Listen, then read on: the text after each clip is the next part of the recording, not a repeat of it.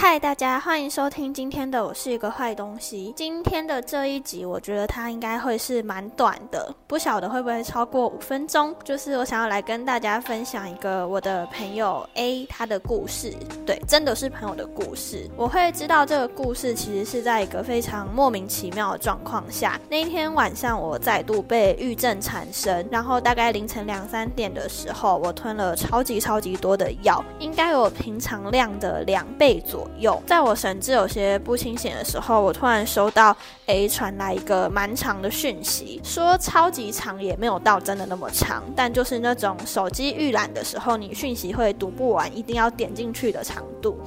好奇心驱使之下，我蛮快就点进去我跟 A 的对话里面了。说到 A 这个人，他算是我生活中很少遇到的类型。呃，喜欢阳光，喜欢海，然后温暖有朝气的那一类人，我一直都觉得他蛮酷的，因为他跟我生活圈基本上不交叠，所以意外的让他被迫承载我很多情绪。总之，他就是一如既往的在我很低潮的时候刚好出现，然后跟我讲了一个就是他那阵子刚遇到的一件事情。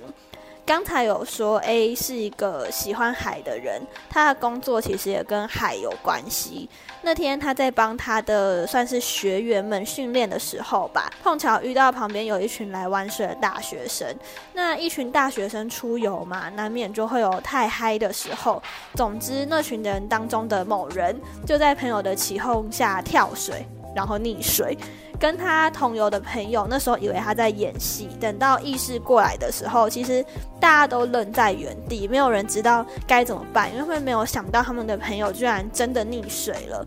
呃，在旁边就是带学员训练的 A 终究是个专业人士，所以他蛮快就跳到水中，然后救起了那个溺水的大学生。呃，虽然在我看来他反应其实已经很快了，只是发现的时间还是太晚，所以那个溺水的人他的口腔里面已经被血还有其他东西充满了。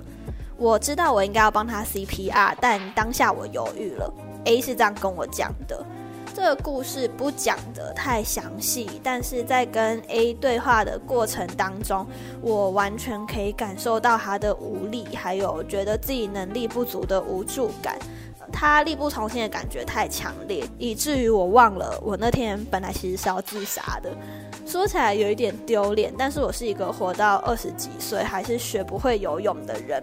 我跟 A 认识的那年暑假，我就是不顾自己不会游泳这件事，我去溯溪、冲浪、潜水，做了超多不怕死的事情。这些事情的过程中其实有教练在，但我还是都会很紧张。直到那一次遇到 A，他带我们去浮潜，可能因为浮潜这件事本身门槛就比较低嘛，过程中我真的是很安心。总之，他就是我心中数一数二的好教练。毕竟我就是一个很容易焦虑的人，能让我觉得放心的对象真的超级超级少，他就是其中之一。所以那天晚上，A 跟我说，他觉得自己能力不够好，觉得自己做错了的时候。我其实很急于鼓励他，因为他在我心中真的是一个很好很好的教练。对，就是至少我看来，因为我做遇过教练也没有很多，但他在我心中真的是很好的教练了。所以他跟我讲这个他力不从心的故事，他其实是为了要安慰当时在低潮的我。虽然后面很荒谬的变成我在想办法安慰他。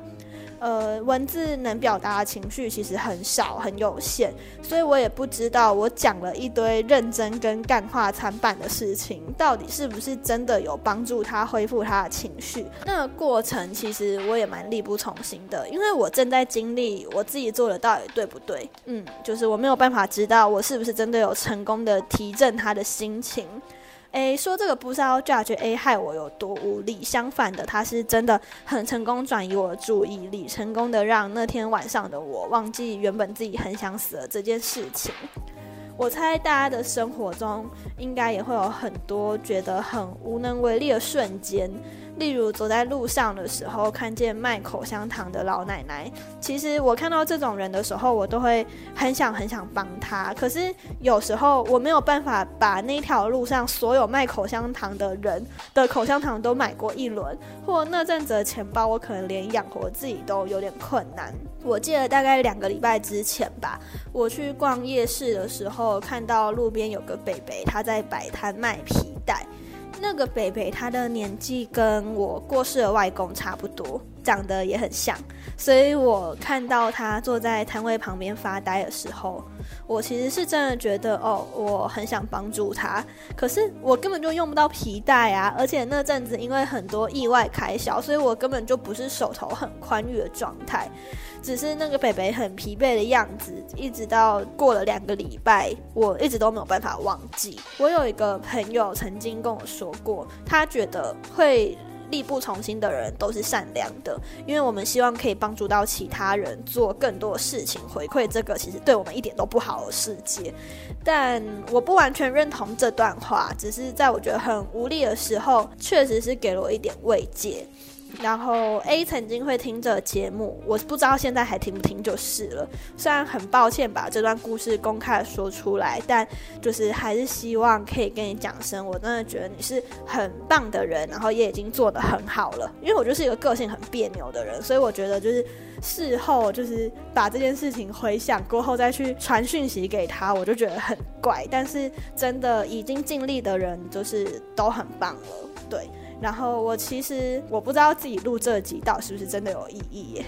因为因为我根本就不知道要怎么解决这些力不从心的时候啊。通常我觉得很无力的时候，我真的就会慢慢的软烂，就是无力感就像是我情绪向下坠的加速剂，它可以非常的提早我忧郁期的到来。所以我这次就是完全连小小的疗愈都没有办法提供给在听节目的你们。反而是想要来问一下大家，就是你们在力不从心的时候，都是用什么方法排解掉这样子的情绪啊？因为我真的是，呃，不管是别人就是不断的鼓励我，或者是做任何就是像我在前一集讲的可以疏解掉忧郁情绪的那些行为，我都还是没有办法从无力这件事情当中跳脱出来。可能我会觉得好过一点的时候，就是。我再度看到那个卖口香糖的老奶奶，然后我去跟她买了超爆多条口香糖的时候，我才会觉觉得哦，我终于有做点事了。对，所以我就觉得这方法就是超不实际的，而且那些卖口香糖的人根本就跑来跑去，他们才不会固定在同一个地方卖口香糖嘞。